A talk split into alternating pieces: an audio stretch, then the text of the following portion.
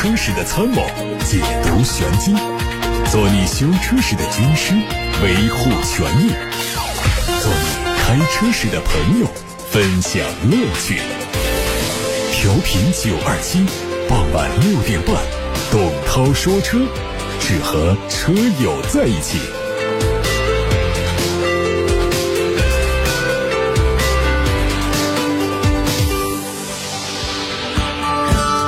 各位晚上好，我是董涛，欢迎听董涛说车的直播。收听的同时，可以把选车用车的问题发送到直播间，我们一起探讨。关于汽车消费维权的投诉，也可以发送到直播间。八六八六六六六六正在开通热线，还有董涛说车的微信公众号也可以留言。新闻。随着正式发布日期的临近，新款奔驰 A 级的外观伪装是越来越少。这次外媒更新的谍照公布了它的内饰。尽管中期改款没有办法为 A 级带来奔驰最新的贯穿式大屏，但原先的双联屏还是得到保留。同多数在近期推出的奔驰一样，新款 A 级也会搭载最新的 MBUX 车机系统，但是取消掉了挡把区域的触控板。外观的主要变化集中在前脸和尾灯，将配备新的格栅和前后包围。前后灯组的内部灯腔会发生。变化。此前传闻，奔驰和吉利合作的新动力有望在新车型上使用，但目前还没有确认。全新国产宝马 X1 的内饰照片也出现了。和现款比，最亮眼的是采用了时下流行的双联屏，中控屏下方的控制区域取消了大量的物理按键，看起来更简洁。座椅采用了更运动的红黑配色，整体更时尚。外观前脸是尺寸更大的双肾格栅，两侧灯组做了重新设计，但目前还不知道灯腔内的具体的结构。前包围会采用三段式的进气口，看起来非常动感。侧面的 C 柱、D 柱的间隔似乎比现款更大，预计车身尺寸会有所提升。官方还没有发布动力消息，估计会和现款一致。有媒体获得了上汽奥迪旗舰 SUV Q6 的动力消息，它会用进口的第四代 EA888 2.0T 发动机，是继保时捷 Macan 之后，大众集团第一款使用这个机型的国产车。结合竞品的定价来说，起售价应该在五十五万元左右。这车提供了行政版和运动版两个外观，行政版是竖置的点阵进气格栅，大灯两侧配有 T 字形的银色装饰条，而运动版呢，采用的是横置的 Y 字形进气格栅，灯组两侧是竖置的。风刀装饰。车尾两侧加入了蜂窝装饰，整车的饰条和车标都做了熏黑。从轴距来看，奥迪 Q6 和大众途昂一致，大概率是基于 MQB 平台，但是整体尺寸相比主要竞品都有明显的优势。蔚来 ES7 的无伪装实车图在网上出现，它是基于蔚来 NT 2.0平台打造的第一款 SUV，定位在 ES6、ES8 之间。此前，蔚来总裁曾经透露，ES7 将在五月底正式发布，直接竞争对手是近期刚刚发布价格的国产的宝马 X5。从实拍图看，外观只是在保险杠等细节部位和 ES 六、ES 八等有区别。同时，车顶采用了和 ET 五、ET 七相同的车顶瞭望塔式的激光雷达，侧面摄像头和轮眉巧妙的融合，看上去更加协调。至于其他信息，目前还非常有限。再看新天籁的消息，它将在今年的十一月份上市。考虑到配置升级，售价可能会有上调。从获得的工厂实拍图看，前脸换上了新的保险杠，侧面是多辐条的运动轮毂。车尾的变化是尾灯终于不再采用卤素灯泡，而是全新的 LED 灯组。内饰可以看到中控屏的尺寸明显变大变宽，为了协调整体造型，空调出风口也有改进。下方配有实体按键和手机无线充电。另外，圆形的杯座变成了方形，能不能放得稳是另外一回事。路虎卫士幺三零。正在海外做最后的道路测试，计划年底之前上市。外媒说，这个车未来主销市场设定在中东地区和国内市场，预计最快明年年初引进到中国。它的车长超过了五米一，车宽将近两米，轴距三米零二二，长度高度。都超过了宝马 X5L，相比奔驰的 GLE，奥迪 Q7 在尺寸上也是更具有优势。动力用的是 2.0T、3.0T 和5.0的 V8，匹配八速手自一体变速箱。3.0T 会加入48伏轻混，5.0 V8 只用在高性能运动版本上。有媒体在日本道路上拍到了全新雷克萨斯 RX 的照片，预计年内就会发布。路试车被大面积的伪装覆盖，全新的家族化设计让它看起来更像是一部加大加长后的 NX。大面积的正梯形。的格栅和 C 柱被延续。外媒说，新车会提供包括三种混合动力在内的四种动力。入门款大概率会是 RX 三五零，用的是 2.4T 的发动机。入门级的混动车型会是 RX 三五零 H，而现款的 RX 四五零 H 会被 RX 五零零 H 取代。不过七座版本会不会出现，还是一个问号。奇瑞瑞虎8 Pro 可以看作是瑞虎8 Plus 的改款，车身加长之后达到了四米七四五。部分经销商给出的预售价格区间是十二万五千九到十六万九千九，将在四月底上市。它的前脸采用了类似沙漏状的大尺寸的格栅，车尾是双层的扰流板，灯组是贯穿的款式，并且带有熏黑的效果。排气位置是区分 1.6T、2.0T 最好的方法，前者是双边两出，后者是双边四出。配置上，入门版用的是24.6英寸的曲面双联屏，还有雄狮智联、定速巡航、倒车雷达影像、前排航空头枕和双区自动空调。根据不同的版本，增加了三六零全景影像、感应电动尾门、多色氛围灯、全景天窗、前排座椅加热、抬头显示、女王座驾和人脸识别。腾势是比亚迪和梅赛德斯奔驰联合打造的品牌，后续将会采用全新 logo 作为独立品牌进行运营。最近，腾势销售事业部总经理在社交媒体上透露，腾势会在今年发布三款新车，包括一款高端 MPV、一款中大型 SUV、一款时尚中型 SUV。其中高端 MPV 的定价是非常宽泛，不排除会对燃油市场的别克 GL8、丰田塞纳甚至埃尔法产生冲击。另外，中型 SUV 突出了时尚定位，主要竞争对手是蔚来 ES6、特斯拉 Model Y 和宝马 iX3。日前，特来电官方微信公众号发文，特来电。液冷超充桩已经上线广州，今年春季将有十个充电站上线液冷超充桩，包括了高速服务区、城市公共充电站，未来还会覆盖国道、省道等需要大功率充电的场景。官方表示，这个充电桩最高充电功率可以达到六百千瓦，充电五分钟就能够使车辆。增加三百公里以上的续航里程，并且能够兼容多款车型。目前的兼容车型有广汽埃安 V 和搭载国标液冷口的埃安车型，以及特斯拉的 Model Y。好，各位刚才听到的是汽车资讯。有个网友已经提前发过来信息了，我们跟他回复一下。他说：“我二零二零年买了个宝马三二五啊，一万二千公里做的保养，跑了九千公里之后呢，机油报警需要。”加一升机油，这算不算烧机油？这该怎么办？跑了九千公里了，你也该到了一个保养周期了，只消耗了一升油。我觉得在宝马的这个 B 四八发动机里面，它根本就不能算是一个烧机油，而且你现在就是已经马上就要到重新换油的时候了，这个就可以忽略不计，都可以不理会它。这肯定也不能算是一个什么故障啊这些问题。现在的发动机啊，多多少少都会有一些机油的消耗。你像这一个保养周期一万公里下来就消耗一升油，那算是症状。非常轻微的，完全可以忽略不计。有位网友问我说：“我的车是二零二零年买的，突然发来一个短信，是什么意思？”把这个短信的截图发给我，截图上写的是湖北交警：“你的机动车属于六年内免检车辆，请在检验有效期止前三个月内申领检验标志。但车辆发生过致人伤亡事故或存在非法改装被依法处罚的，需要前往安全技术检测机构进行检验。”这是一个正常的政务短信呐，群发发给一定。年份、月份范围之内的机动车车主的这个六年免检已经推行了好多年的改革措施，是二零一四年公安部、国家质检总局联合发布的一个私家车的检测改革措施，就指的是在六年之内啊，每两年进行一次检验周期的车辆不上线检测，私家小型客车需要每年定期检验。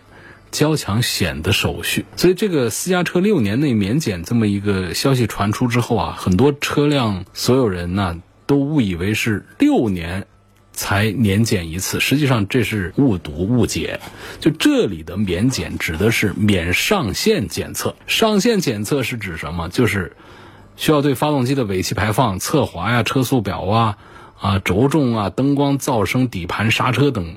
这些项目进行一番检测，这项检测呢，从二零一四年的九月一号开始，六年之内每两年进行一次检验周期的车辆是不上线检测的。那私家小型客车需要每两年定期的检验一下交强险的手续就可以了。所以这就是说，这位朋友二零二零年买的车，现在收到了这一条属于六年内免检车辆的短信之后，有点看不明白，就是这么一个意思啊。下面还有一个朋友希望能聊一聊安全气囊的使用寿命是多久？气囊基本上现在我们的乘用车上已经比较普及了，但是几个东西啊，整个这个约束系统啊配合起来用，在汽车发生碰撞的时候，我们的乘客因为惯性很容易发生二次碰撞嘛，会再次受伤，所以安全气囊呢，它就可以让我们在二次碰撞的时候有一个缓冲的地带。它的主要的构成呢，包括传感器啊、充气装置啊和气囊这几个部分来组成。这当当。中的气囊啊是一种高强度的面料，发动之前它是折叠的，是没有充气的。藏在我们那个方向盘的中间那底下，还有门框里头、座椅里头、A 柱里头，到处藏着有折叠之后的气囊。如果车辆发生了意外的撞击，那么感应器侦测到了这个撞击事件，就会像子弹的底火。和枪的撞针碰撞一样的，它就会有一个化学反应，其实是类似于一种爆炸的过程。这个爆炸就会有膨胀气体，那膨胀气体就会迅速的把这个折叠好的小气囊把它给打开，膨胀开之后像一个枕头大小，甚至是更大。等等，来为我们的乘坐者形成一个缓冲的装置，避免因为撞到车体或者说被这个破损的尖锐物体戳伤。现在我们最起码的话呢，就是驾驶员的正面，还有副驾驶座位的正面，大量的车上是最起码得有这个。然后呢，再多一点呢，两个侧边是会有这个侧气囊。再多一点呢，就是前后车窗这个地方会有贯穿式的气帘。那还有再多一点的，驾驶员的膝盖这是很容易受这个转向柱的侵入伤害。然后再多一点的呢，还有后排的侧面呐，还有这个面部的各种这个气囊，十几个气囊包裹着的，这都有。那我们现在主流的呢，常见的这个中型车的话，都说一般是在六颗安全气囊左右。六颗安全气囊就指的是刚才讲的正驾、副驾正面，然后正驾、副驾的肩膀这个地方侧面，这就去了四个，然后就是前后的车门玻璃上的这一排。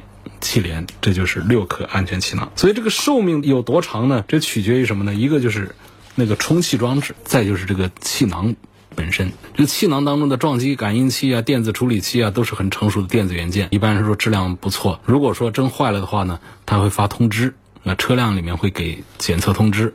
所以说呢，安全气囊整体的寿命呢，它是取决于充气装置和气囊本身。那充气装置它是怎么来组成的呢？充气装置通常是由化学气体发生器这些东西来配合点火装置组成。用的比较多的化学物质呢，一种钠或者是硝酸铵这样的组合。这些物质呢，常温下是白色的稳定固体，不会有什么问题，燃点也很高。常温储存，大家根本不用担心它变质。只要密封的环境好，不受潮的话，这样的气囊基本上用个二十年是没问题。的跟咱们的汽车的寿命是相同的，所以这是关于这个气囊的主要的一个寿命的说法。另外呢，除了这个充气装置说有二十年之外，还有刚才说到一个气囊袋子，这个袋子它的使用时间呢也是轻轻松松的有个二十年的，因为它的主要材料呢是尼龙这种东西呢，说到底就是一块布，一种纺织品。那纺织品放久之后。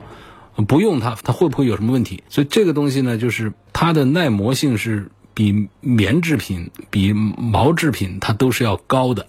所以这种材料，包括做安全气囊、做降落伞，或者说轮船的缆绳啊，它质量都是没问题的。加上这种尼龙，它本身就是从这个石油化合物里面提取出来的，所以它也不怕腐蚀，它也不容易被降解。所以这样的东西在车里面，如果保持比较好的存放状态的话，轻轻松松用个二十年以上，也不用担心它的寿命问题。这样的两个主要的，一个是充气装置，一个是气囊尼龙布，它们都在二十年以上的。使用寿命。那么我们这个安全气囊的使用寿命基本上也就整个的可以达到二十年以上，就跟我们的车辆用到不想用了，或者说。报废啊，都比较接近的年限。我们只要没有触发它，基本上不用担心这个气囊会不会过期失效了。二十年以内都不用担心。安全气囊呢，它也不是说在任何撞击情况下都会弹出来的。如果没有达到条件，它是不会发动的。我们看到很多的车企啊出来声明说，我们车主开着车出了交通事故，车头撞得面目全非，但是车里的气囊一个没爆，没有起到气囊保护乘客的作用，所以就打官司。那厂家说你没有。撞到我们的感应器，没有撞到撞击点，所以没有触发气囊的包装置。这样的说法呢是很勉强的。我们开一个车出交通事故、出车祸，不可能还要瞄准哪里哪里，我们也不知道哪里是有它的感应装置、触发装置的。所以就是确实有这样情况，就没有达到条件，那气囊它是不会启动的，不会发动的。理论上讲呢，就只有车辆的正前方左右大约。六十度之间的这个位置撞到固定物体上，而且呢还有一个速度要求，起码得有个三十公里左右以上，那这个时候安全气囊才可能打开。但是呢，这只是汽车厂家做碰撞测试得出的结论。现实生活当中，确实我们很多交通事故当中，安全气囊它并没有弹开，这就有点跟刚才说的这个保质期二十年不一样。保质期是保质期。它弹不弹开，它是另外一个事儿，所以这是关于一个朋友提的安全气囊的使用寿命这个话题，我们就多聊了一会儿。微信后台上有些问题，我实在是没有办法回答呀，很抱歉。你看那位叫 Star 的网友说，二十八万以内办落地啊，家用 SUV 推荐哪一款？说了个皓影，说了 URV，这还差不多啊，这级别不同啊，反正也说是两个 SUV，又来了一个 GL 八，GL 八那个是 MPV 商务的七座的，那不叫 SUV 了。家用 SUV 说这个皓影和 URV 的一个小一个大的，其实呢，来二十八万落地的话，就可以买高配一点的大一点的车，那就去看 URV 好了，好吧？然后 GL 八它不属于 SUV。下面有个朋友，我们这个系统上它默认显示陈小姐啊，今年五十岁，开的车是 mini 五门版，长三米九，已经开了六年，现在想换一辆三十万元以内的 BBA 小尺寸的，主要是上下班呢给带个步，很关注保值率，希望给推荐一下。看燃油车吧，应该是没有特殊的标明的话呢，目前我们还是认为大家主要是想看。燃油车是吧？已经开过了宝马，那么换一个口味吧。呃，一个就是奥迪，看看这个奥迪的喜不喜欢。因为奥迪相对于奔驰和宝马来说呢，它其实性价比做得好一些，车子做的要更加的厚道一点点。所以买奥迪 A 四的一个低配，这是其中的一个很不错的一个选项。品牌上呢，它不像奔驰那么的贵。然后呢，产品力上还不错，但是你说这个是小尺寸的，它就办不到。这个尺寸呢，现在的车一个比一个做的尺寸大，它都不能算是小尺寸的。小尺寸的可能要算那些 SUV，它们尺寸要小一点。然后你说奔驰家里有没有呢？就看奔驰。奔驰也有这种便宜的，甚至于十几万块钱就有的，那不行。反正是别人买就买，我是不在节目里就对我的听众来做推荐的。那所以你看这个奔驰的 C 级也是一样，就 C 级跟这个 A 四放到一块儿呢。它就样子好看，品牌高端，但实际上呢，讲车方方面面好多地方来跟这个 A 四比呢，产品力上是要弱一点。然后保值的话，这些车的保值都属于差不多的一个水平。所以这样的一个三十万元以下的预算的这个豪华品牌的上下班代步的话，我就建议先看这个奥迪 A 四行不行，然后再看这个奔驰的 C 级喜不喜欢。车奥迪 A 四是要略好于奔驰的 C 级的，就纯粹的说车的话，是这样的一个点。下面来自董涛说车微信公众号的后台说，希望介绍一下现代的库斯图，现在有换 MPV 的想法，这车值不值得买？那看跟什么车比。北京现代的车呢，一向就是比较注重性价比表现的，性价比是很不错的。你尤其拿这个车你来跟这个别克的 GL 八比这个性价比的话，那它性价比就是很优秀了。但是说它这个定价呢，它本身就低多了，十几万块钱起，有将近五米的一个车长，然后也是合资品牌，各种配置各方面，包括这个产品的质量控制啊，也都做的还行。我是这么一个说法，就是。就是说，像这个我们自主品牌里面呢，做的比较还不错的 MPV 呢，有传祺的 M 八，尺寸也在五米左右。我觉得一样的价格，传祺的 M 八和现代的库斯图之间呢，我宁可是推荐购买现代的库斯图，就做这样的对比，我觉得是恰当的。所以这个库斯图呢，各方面的产品力呢，横向来做对比，跟竞品们比的话。还是有一点优势。下面问唐 EV 和 ID.4 哪个比较好？比较关注耐用性和舒适性，对加速快没兴趣。目前开的缤智觉得噪音大，电车肯定是噪音小啊。这两个车当中呢，我先说结论，还是推唐 EV 多一点。因为比亚迪在所有的合资也好啊，高端也好啊，还有我们的自主也好，它在电动车这个领域呢，它做的还是不数一也数二，不数二也数三，就是头一二三名的这种，在三电、在电池、电控各个方面做的是比较成熟的。而这个大众呢，在电动化技术方面呢，没有多少亮点，乏善可陈，可以这样讲。所以如果这两个车来做对比的话呢，我从结论上讲，推荐唐的 EV 要多一点。唐是比亚迪做的最好的这个产品了，把它的好的东西、技术的一些东西全都放在上面。唐的 EV。关于大众的 ID.4 怎么来说它的话呢，就是就不用单纯的说这个车，我们就讲这个大众其实这个新能源为什么在技术上乏善可陈呢？是因为它来的比较晚，它是在一四年排放门爆发之后，才仓促的启动这个新能源动力的研发计划的。这样的话呢，就是它的出发点。它跟别的车企追求环保啊那种从早就立项的，像丰田、本田他们那种就不一样，起步太晚，起步晚的话呢，它就优势就比较弱。就是说这个出发点它本身就是有迷失的，出发点本身就存在问题，出发的方向没选对，那就很难看到未来。另外呢，从这个 ID 四的纯电性能各方面来讲的话呢，就是它的新能源动力技术的储备方面，确实完完整整的是落后于业界的整个的平均水平的。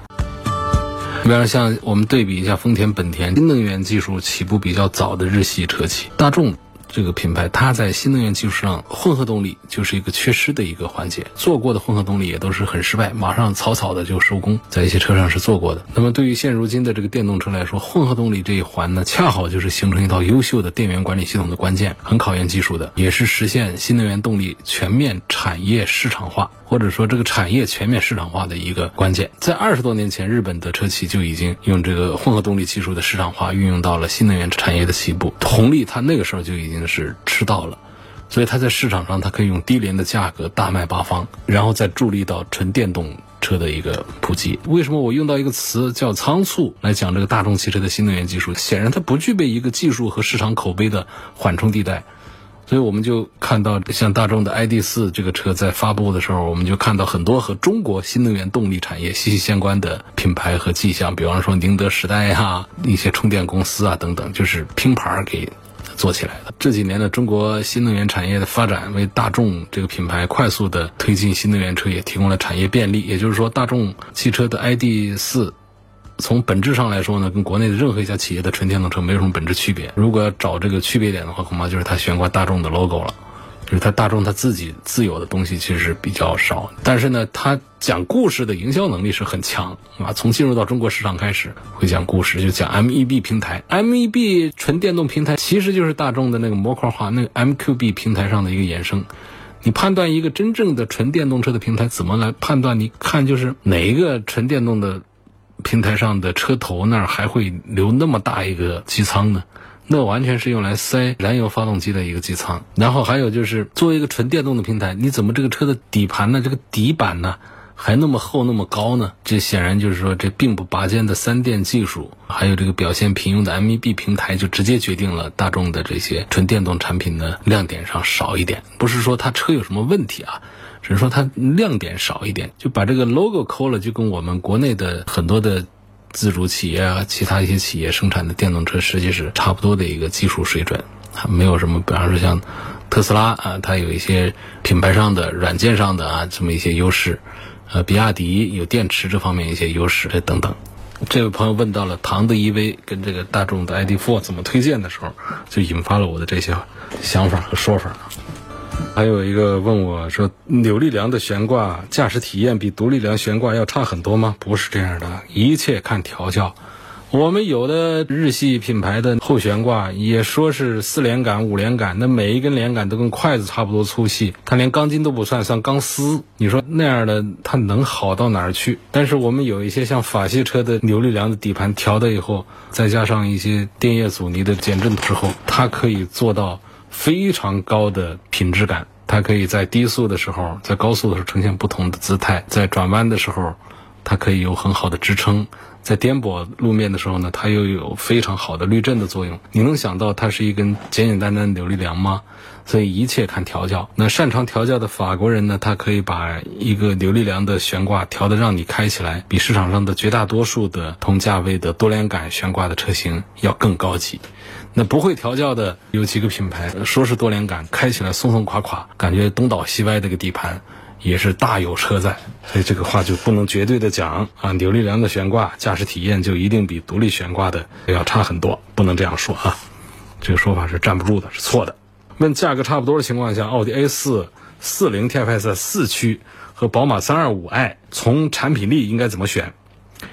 这就是一个是四驱呢，底盘呢在湿滑路面表现好一点。宝马的三二五呢，速度上要稍快一点，就开起来更有劲儿一点。怎么选的话，要我可能会赞成这个劲儿大一点，因为在 A 四这样的奥迪的低端车型上的用的这个四驱呢，也就是个玩意儿四驱，也不是什么蛮好的什么东西。而且我们绝大多数的路况下，这种湿滑呢也不多见，所以我还不如要这个车子能够跑得稍快一点。宝马三二五。而有一个七秒出头的一个提速，而这个奥迪 A 四的四零 TFSI 它得是个八秒钟左右的一个提速。这中间我们在驾驶的畅快感受上是能够，哪怕不是一个擅长于开快车的高手，我们平时急加一下速的时候也能够体会到这当中的差异。所以动力呢，一秒之差。我们是能够容易感觉得出来的。如果不到一秒，比方说半秒钟那种差异，那需要用仪器来测试，我们才能够看出区别来。但如果超过一秒钟的这种零百提速的差异的话呢，只要是一个熟练的驾驶员，在急加速的时候，都可以感觉到他们有差异。还有问，我现在家里是有台标致三零八，想再买台 SUV，问是买个新能源好呢，还是买个燃油的好？注重性价比、质量，裸车预算在四十万元以内。反正燃油车呢，再过个几年就好多厂家不生产。但是呢，我们相当长的一段时间，大街上跑的最多的恐怕还是得是燃油车，因为现在全球的燃油车的基础量实在太大，那不可能马上就被淘汰，它得是十年八年，慢慢的在消亡、在淘汰。所以我们一台车开多少年，我通常不也得十年八年吗？所以我们现在要买这个燃油车，放心大胆的买。